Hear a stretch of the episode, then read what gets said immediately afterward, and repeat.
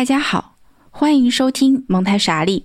这是一档小黄鱼播客出品的关于蒙台梭利教育法、以孩子为中心的成人向播客节目。我是某某，这是第二季的第七期。蒙台傻利的第二季节目现在已经全部制作完成了，一共十期节目。如果您想一口气先听为快，或者想支持本节目，可以在小宇宙或爱发电上搜索“蒙台傻里”四个字来购买下载。为了方便连续收听不被打扰，提前购买的节目是不包含片头、片尾口播的，只有干货满满的正文部分。付费购买节目的听众，除了能收听音频节目，还能查看每期节目转写的 PDF 文件，方便存档和后续查看。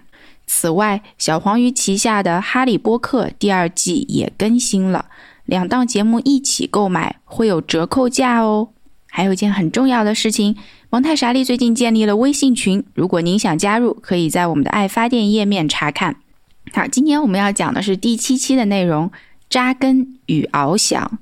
讲的呢是六到十二岁，也就是第二发展阶段的孩子的心智特点。默默觉得有点可惜的是啊，因为我们整一个第二季节目不是番剧，也就不是每一次根据大家的反馈再有调整的东西，是一次性全部都放出的，所以呢。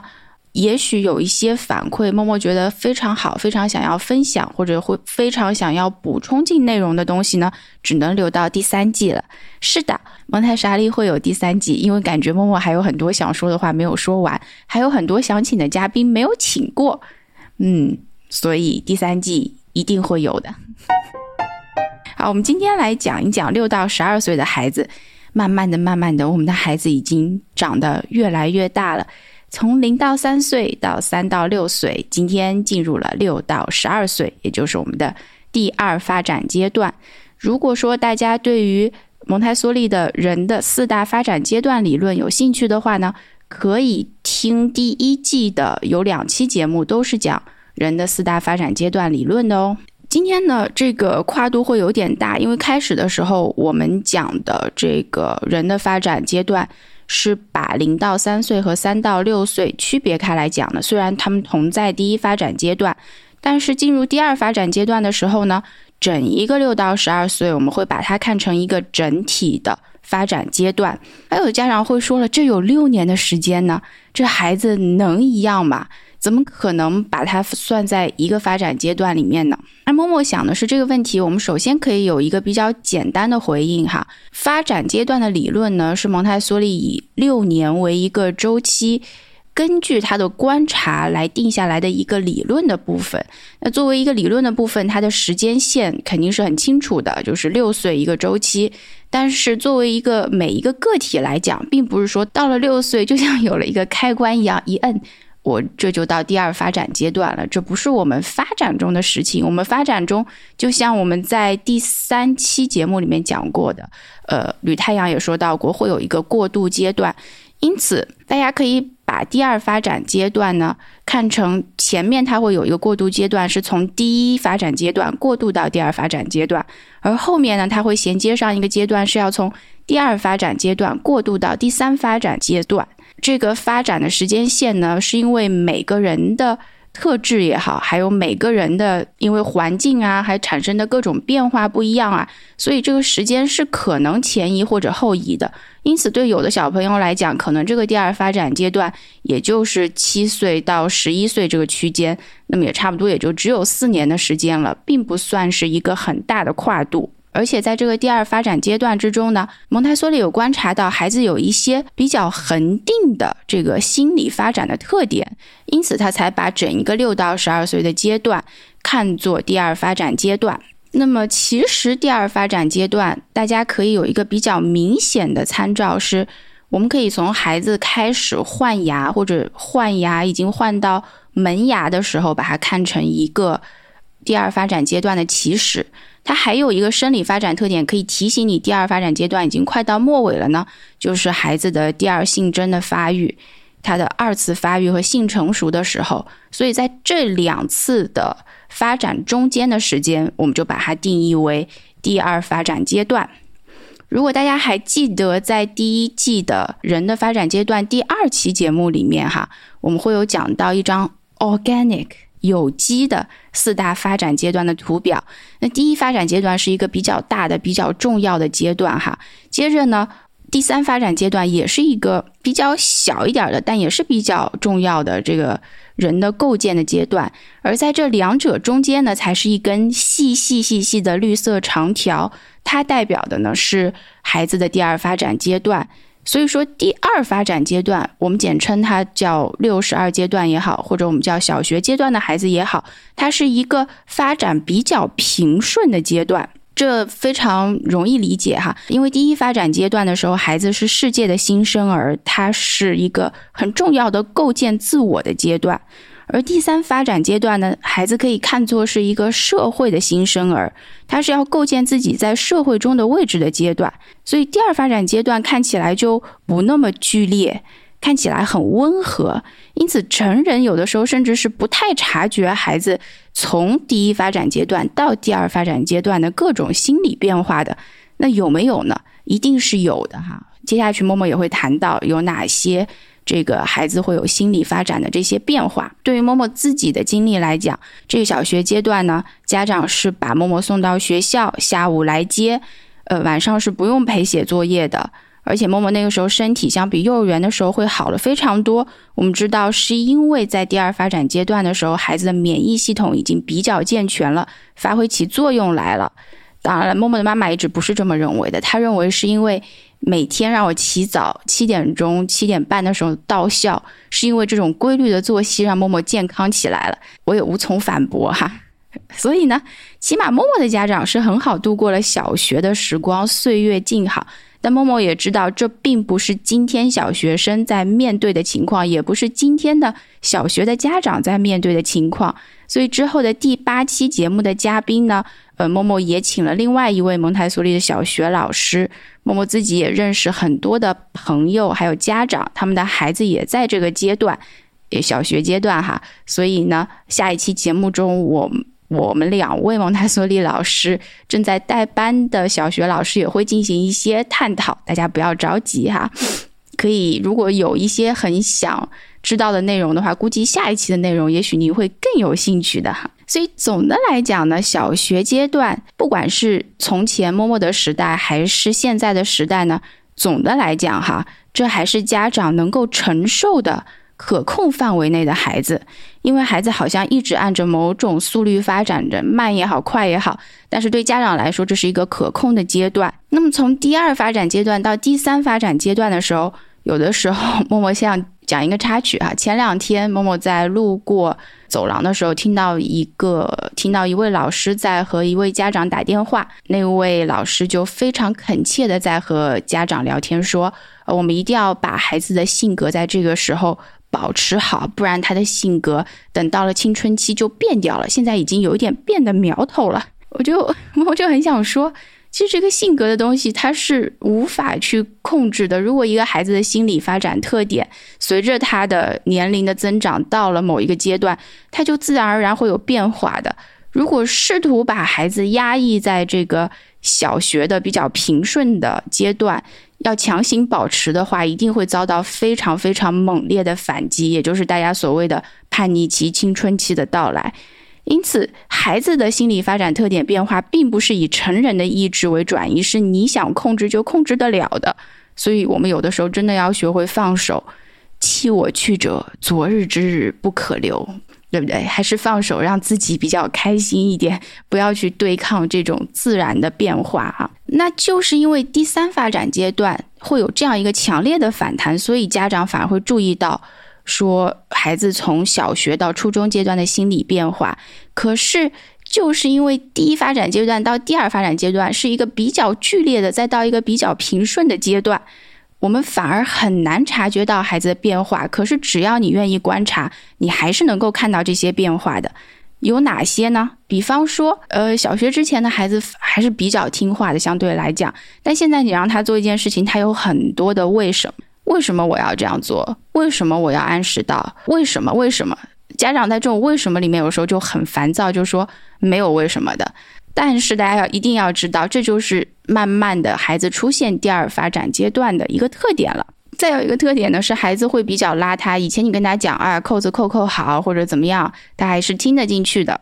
现在如果你跟他讲，他不太在意，而且一般小学一开始上学的孩子忘东忘西，这个衣服呢每天都是脏兮兮的回来，作业根本就是不记得的，对自己个人形象也是邋里邋遢，可能两条鼻涕拖拖就会去学校，也不太在意说女生对他有什么看法，或者老师对他有什么看法，因为就是这个比较邋遢的形象哈，这个呢都是第二发展阶段特点，因为这个时候他的。外在的秩序已经不能够再影响他内在秩序了，所以这个时候，无论他在怎样整洁的环境里面，他都不太会对这种环境上的秩序会有第一发展阶段那么敏感了。那再有一个特点呢，是孩子会很逞强。以前呢，他摔一跤的时候，哎呀，就算只是小小的擦破了一点皮，他也会到成人这边来寻求安慰，会说。哎，妈妈，我摔了一跤，或者妈妈，我这里破皮了，我都流血了。然后妈妈会需要形式的，或者说比较真诚的，形式上的也是比较真诚的安抚一番，就说啊，是啊，挺疼的。哎呀，要不要紧啊？我帮你吹吹啊之类的。但是到了小学阶段呢，慢慢的孩子就不愿意这样来寻求家长帮助了，甚至他不太希望家长关注自己，因此他会在这个时候呢。如果摔伤了，他说没事的，不要紧了。默默有一个亲身体验是，班上有一位二年级的小朋友，他的背上，呃，我觉得是他不太自己用手能够擦到碘酒消毒的地方长了一个疮。然后呢，我就很乐意提供帮助，我说要不要我帮你擦？他说不用，老师我自己来。那他自己又摸不到，我说你再上去一点，啊，勉勉强强的用这个 棉签够到了那颗。这个要消毒的地方那颗疮，然后擦了两下，但是他全程都不需要我帮助，我就说好吧，那你自己解决，需要帮助的时候来教我。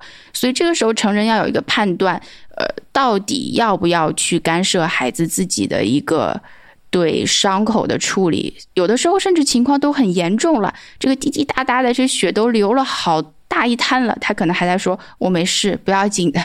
那成人当然要有个自己判断。如果说他真的受伤很严重，还是要去干涉的，不能让他自己来处理哈。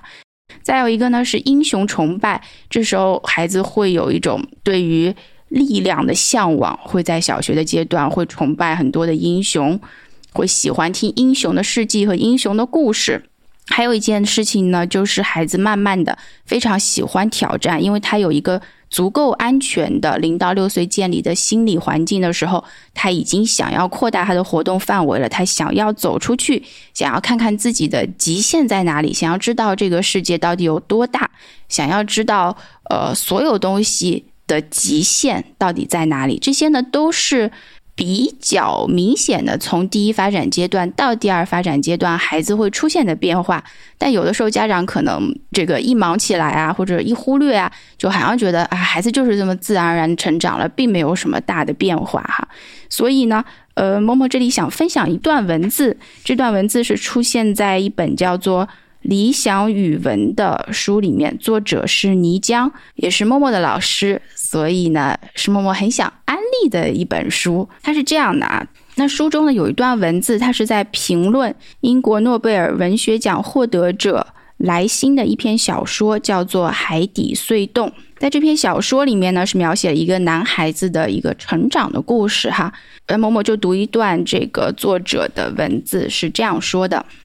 孩子在一个未知的世界摸索，不是所有的成长都会在长辈的视线里，不是所有的长辈都伴随着孩子度过了生命中最关键的一段。许多关键的段落是孩子独立承受的。小男孩脱离了母亲的视线，在一个陌生的海洋里穿越一个海底隧洞。这个隧洞其实是所有成长关卡的象征。没有一个男孩子没有经历过类似的时刻，他必须一个人去面对考验，面对他尚感陌生的死亡。不管这个死亡是不是以他的年龄能够理解的方式来临，他都要在离开父母的视线的情况下独立面对。有意思的是，扮演监护人的父母常常以为自己在监护着孩子成长，其实有多少成长正是在秘密的。危险的隧洞里发生的。将这个情境搬到教育里来，我们不禁可以问一句：有多少秘密的成长正在教师的眼皮底下发生？而又有多少教师试图做一个全能的监控者，以为这样是对学生成长的最好助力呢？成长有其隐秘的规律，它是独自建构的。正是这种独自建构，使得每一个生命体都发出异样的光彩。OK，呃，默默就分享到这里啊。这本书是默默非常喜欢的一本书，大家要是有兴趣的话，也可以去购买和阅读。因为默默就想到了一件事情，就是就像这个海底隧洞一样，我们有很多的成长是家长没有办法注意到的。默默自己有也可以分享一个事情，就是我在刚刚上小学的时候，我在我外婆家的小区有一个后花园，那后花园里面有一块像太湖石一样很大很大的假山，对当时的我来讲是非常大的假山。我就盘算了好几次，想要去爬这个假山。终于有一天下午的时候，我就对我外婆说：“我要出去玩。”但其实我是一个人，在没有监护的情况下，就去小区的后面这座假山去爬山。当默默自己费了很大的劲爬到山顶，坐在那个太湖石的顶上，俯瞰整个小花园的时候，我就觉得自己是世界上的王者。对我来讲，那是一个非常难忘的成长的时刻，但是那是无人见证的时刻，只有我自己知道哈。所以人生中就是有很多的成长时刻，就像默默那个时候那么想要挑战自己，或者想要知道自己的极限在哪里，但是这种时刻是成人完全没有办法察觉的，因为在爬上假山，当我慢慢的走下假山，呃，回到家里若无其事的去吃晚饭的时候，我自己心里有一种。有一种非常满足的感觉，但是我不会对任何的人讲，包括我妈妈，包括我外婆，因为他们都会觉得，肯定会觉得这是一件非常危险的事情，也许会批评我，所以我就没有讲过。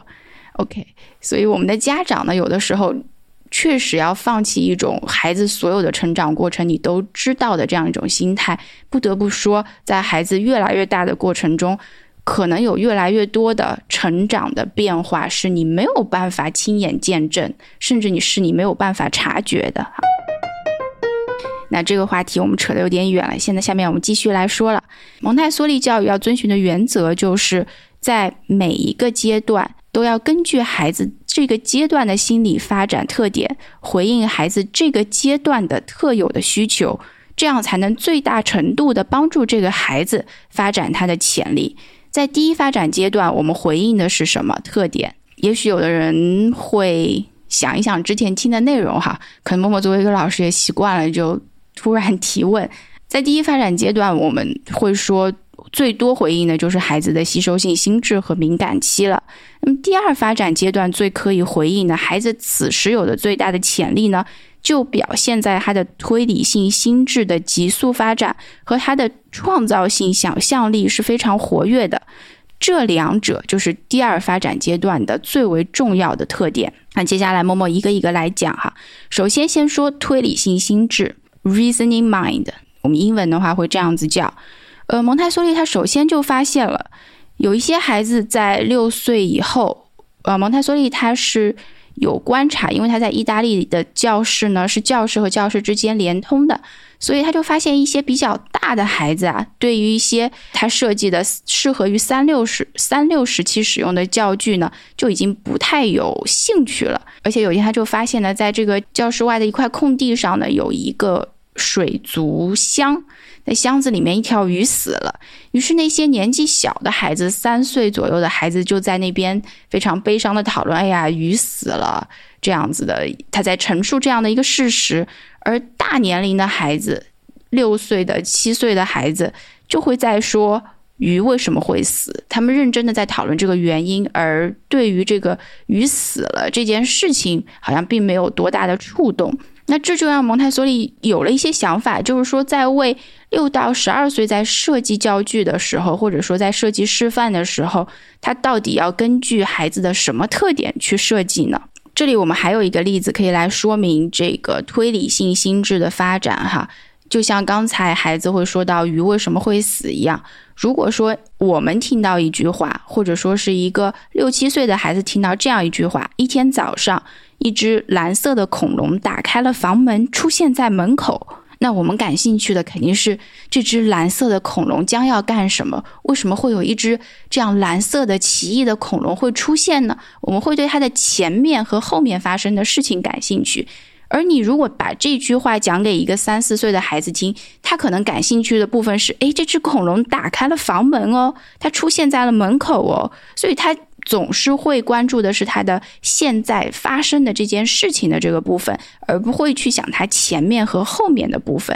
当然，默默讲的是一个大致的情况。当然，您家的孩子有可能在听到这句话的时候，还是会想，那这是为什么？他会问一句。但是我们说，推理性心智发展的高峰是在第二发展阶段，而后呢？这个吸收性心智慢慢消退，推理性心智就会成为我们一生使用的一种心智。从第二发展阶段开始，孩子就会更关注事情背后的关系结构和功能，也会更关注社会上各种机构的关系结构和功能。这个时候，对他来讲。所有的事实不是不重要，因为所有的事实都在那里，但他已经志不在此了。你很少会看到小学阶段的或者二三年级的孩子还耿耿，就还特别喜欢说啊这个车标，对不对？因为当很小的孩子他喜欢车标的时候，他会认啊这是奥迪，这是奔驰，这是丰田，对他来讲这是一件非常有乐趣的事情。但是到了这个第二发展阶段呢，他已经对事物背后的关系有兴趣了，他并没有那么执着于对一样东西进行命名了。就像我们成人一样，我们成人如果走过一棵树，边上有一个人说啊这是樟树，你肯定会觉得他有点卖弄，对不对？他如果又说啊这前面的是杜鹃，然后又没有下文了，你肯定就会问一句 So what？为什么呀？就是。那又怎样呢？你知道那么多的这个一个个名词，那又怎样呢？因为这时候我们的心智已经是推理性心智了，所以我们对一件一件东西的命名不会有太大的魅力，只会觉得这个人有点烦，对不对？有点卖弄知识，有点炫耀。这里呢，默默会再要分享一篇文章，是费曼的一篇文章，叫做《父亲这样教育我》。哈，费曼是应该是诺贝尔物理学。奖获得者嘛，如果默默没有记错的话，那么费曼写的文章每一篇都非常有意思。他还有一篇是关于巴西的这整一个教育制度的一篇文章，如果大家有兴趣的话，可以去找一找读一读哈，非常非常的有意思。那在《父亲这样教育我》这篇文章里面呢，费曼分享了这样一个事情，也就是说，费曼的爸爸在教费曼这各种知识的时候呢。并没有执着于名字，没有执着于一种鸟，它到底有什么名字，它是什么鸟，而是说呢，默默就只念一段了哈。如果要念整篇文章，大家可以搜索或者在 show notes 里面再找。父亲就说。瞧，那鸟儿是在啄它的羽毛。它为什么要这样做呢？大概是飞翔的时候弄乱了羽毛，要把羽毛梳理整齐。我说，可结果发现，鸟儿们在刚飞完和过一会儿之后，啄羽毛的次数差不多。因为有狮子，他的父亲就说，狮子在吃羽毛上的蛋白质，狮子的腿上又分泌蜡。蜡又有螨来吃，螨虫的螨哈，螨吃了不消化，就拉出来黏黏的像糖一样的东西，细菌于是又在这上头生长。只要哪有食物，哪儿就会有某种生物以之为生。然后费曼就有一段。这个感想，他说：“现在我知道鸟腿上未必有狮子，狮子腿上也未必有螨虫。父亲的故事在细节上未必对，但是在原则上是正确的。也就是说，这个时候的孩子对于这种细节的追求，他未必就像第一发展阶段那么强烈了。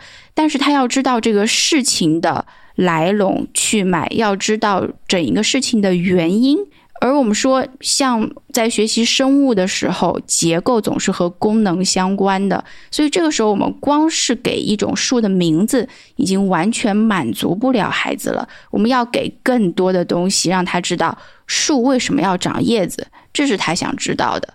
这个时候的孩子，像第二发展阶段的孩子，他也不再执着于死记硬背。我们不能说执着于死记硬背，他也不会死记硬背了。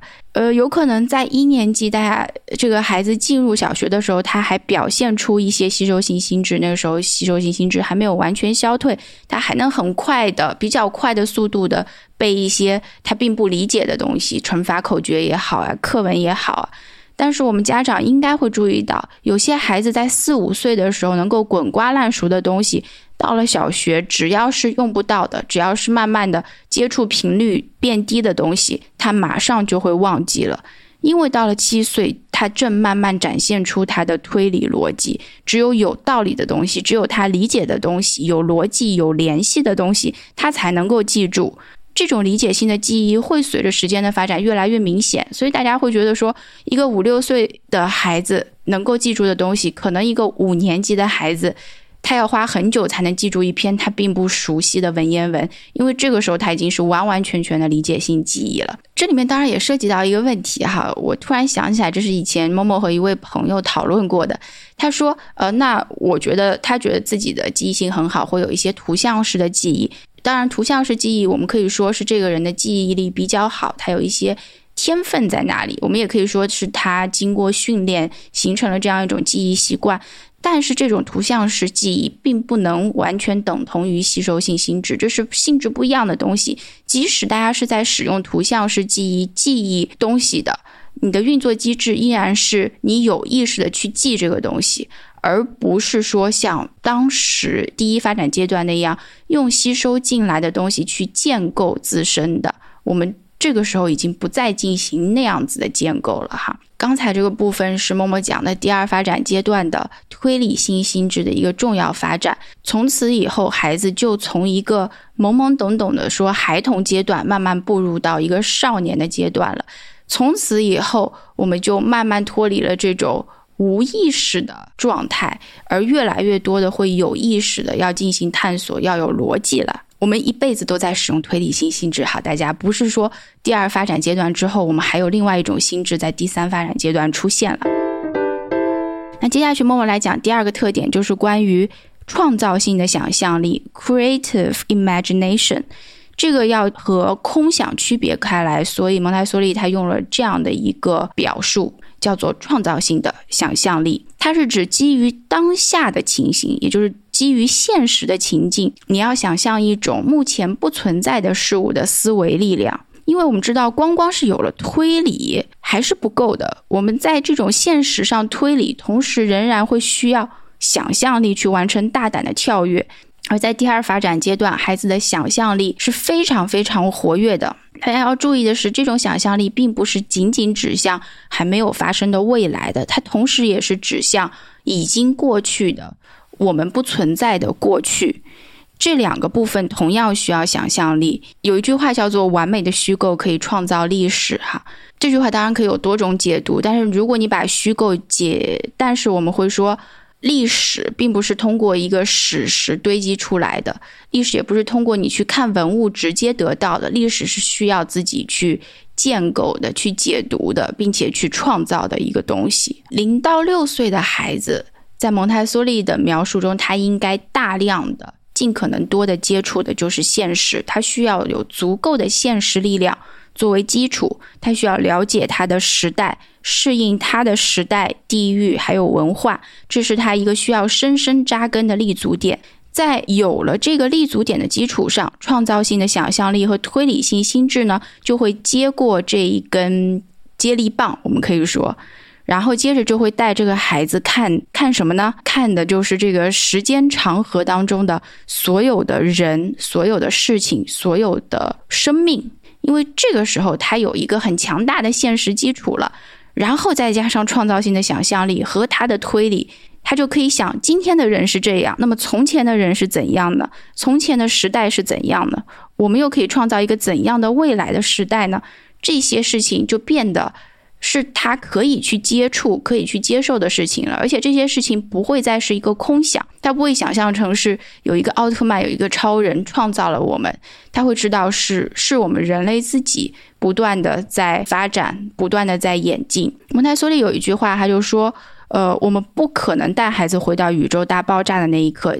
当然，我们知道宇宙大爆炸现在也只能是一个假说了。但是我们现在可以通过类比和小的演示，让孩子呢使用自己的推理和想象力来设法回答他自己提出的问题。所以，蒙台梭利的第二发展阶段的一个观点，就是要最大程度的回应这种推理性心智和想象力，让孩子可以去探索他想要探索的问题。接着呢，蒙台梭利我们说他不是一个光是会想的人，因为知道他知道光是想是没有用的，所以他就开始了这个小学课程的设计和探索之旅。在这条探索之旅上，他不是只有一个人，有一个很重要的人，就是他的儿子马里欧·蒙台梭利的加入。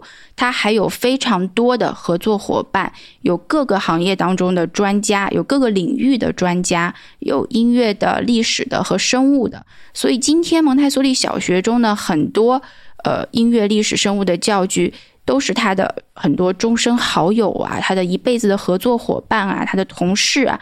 一起合作完成的作品，我们可以把它想象成是一整个教研团队，这是一个不断完善的过程，并不是说蒙台梭利一个人就像一个全能的机器一样设计了这一系列的教具哈。于是，在这种不断完善的过程当中呢，蒙台梭利开始了小学教师的创设和小学教师的培训。这个呢，是在一九三九年左右，他在印度就开始。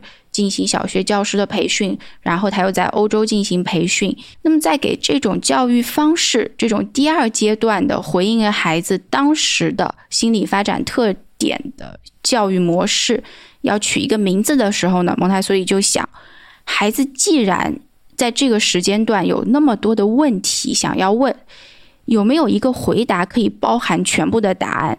如果有，那我就用这个词来命名这种教育。所以他一开始的设想呢，就叫做地球教育哈，但是很快他又推翻了这个地球教育这个命名，因为他想到了一个更好的名称，那就是宇宙教育 （cosmic education）。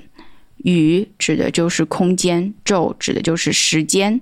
那蒙台梭利想要表达的意思就是，孩子，你如果提一个问题的话，答案一定是有的，但是那需要你在。宏大的、深邃的、黑暗的宇宙中寻找你自己的光。我可以告诉你的是什么呢？我可以帮助你的是什么呢？我可以在第二阶段帮助你，让你自己进行思考。那我要给你准备什么呢？我不会让你打没有准备的仗。你要去探索，我会让你准备好。我会给你准备什么？首先，你会有一个框架，一个非常宏大的。包含所有事物的框架，诶，这个是不是就已经让人很好奇了？怎么可能有这样的框架？第二，我会给你什么？我会给你钥匙。钥匙的意思就是我会给你一些关键的信息，因为在探索的时候，你可能离不开一些很关键的信息。如果你不知道这些信息，你是没有办法开始进行探索的。第三，我会给你一个能力，也就是说，当你。准备到某一个阶层的时候，你可以开启到某一个阶段的进阶的学习。有了这三样东西，cosmic education 才真正的诞生了。OK，现在我们回到这个题目来哈。嗯，扎根与翱翔这个题目，现在看起来的话，应该还是比较清楚的哈。如果第二阶段的孩子，每一个孩子我们都把它看成一颗种子的话，首先他需要在现实中扎根，这种扎根来源于第一发展阶段的所有发展，这就是他很稳固的根。同时，再用推理性心智和创造性的想象力，它可以翱翔于无尽的时空之中。我们可以想象这个场景，它是非常美丽的。这也是默默为什么要用扎根与翱翔作为这一期题目的原因。由于时间的关系呢，我们今天这一期节目的正文内容就先讲到这里哈。然后默默要给下一期做一些预热，因为下一期的嘉宾呢是小学的蒙台梭利老师。所以我们会涉及到一些内容，默默先把这些点抛一些出来，把这些问题抛一些出来。这些问题呢，要等到下一期的时候呢，我们才会进行讨论哈。嗯，首先会讨论的一个问题就是关于框架的建立。大家可能现在会觉得听的神神叨叨的，怎么样才叫建立一个最大的框架？这是我们下一期内容会主要讨论的一个部分。蒙台梭利是怎样建立一个框架的？因为现在一般的小学教学法呢是分科分知识点，非常细碎的，从最可以说是最零碎的部分开始介绍的。那默默就觉得这两种方法，一种是先从宏观再到细节，一种是从细节再到宏观。如果大家考虑一下。这个第二发展阶段孩子的特点、心理发展特点的话，就会知道默默是偏向哪一种教育法了。这就好像我们现在的教育法就很像这个非常零碎的内容已经被剁碎了，碎的不能再碎的内容哈，一点一点的喂给孩子，而且是按照科目这样去喂。那最后还期待孩子能够拼出来一个整体的样子，比方说拼出来这是一头猪。但是这个孩子其实他从来都没有见过猪，他要靠这些零散的知识自己去构建一头猪。大家想想看这个难度哈。那蒙台梭利方法就是一开始我就告诉你，好，这是猪，然后这是猪前腿、后腿、猪尾巴。好，然后我们现在一个一个细节去分析这个前腿有什么，猪尾巴有什么，这个猪里面有什么。但是你已经接触到了整一个猪的概念在那边了。所以大家可以想一想啊，这是我们下一期会讨论的内容，就是框架怎么给。然后我们还会讨论的是这个钥匙到底是什么意思哈。接着我们还会讨论什么叫做孩子有没有准备好。因此呢，这是我们下一期会讨论的第一个重点。第二个重点呢，其实也是非常的和这个时代贴近哈。蒙台梭利他。在一九四零年的时候，曾曾经说过，他说他希望有一天没有考试这样的认证方式，但是直到今天，我们也没有实现过，因为各种各样的原因，因为很现实的原因，我们没有实现过哈。所以，我们怎么去看待考试和应试呢？呃，蒙台梭利又是怎么看待这个考试和应试的呢？甚至他是怎么看待作业的呢？我们下一期节目也会讲哈。再有一个点是。我们下一期节目会涉及到的是，在家庭生活中，成人可以做些什么，帮助第二发展阶段的孩子更好的发展吧，或者我们会说更加健康的发展吧。总会有一些方法是我们可以做的，即使我们说现在的现实并不太尽如人意，可是总有一些事情是我们力所能及的。以上就是本期节目的内容，感谢收听，我们下一期再见哦。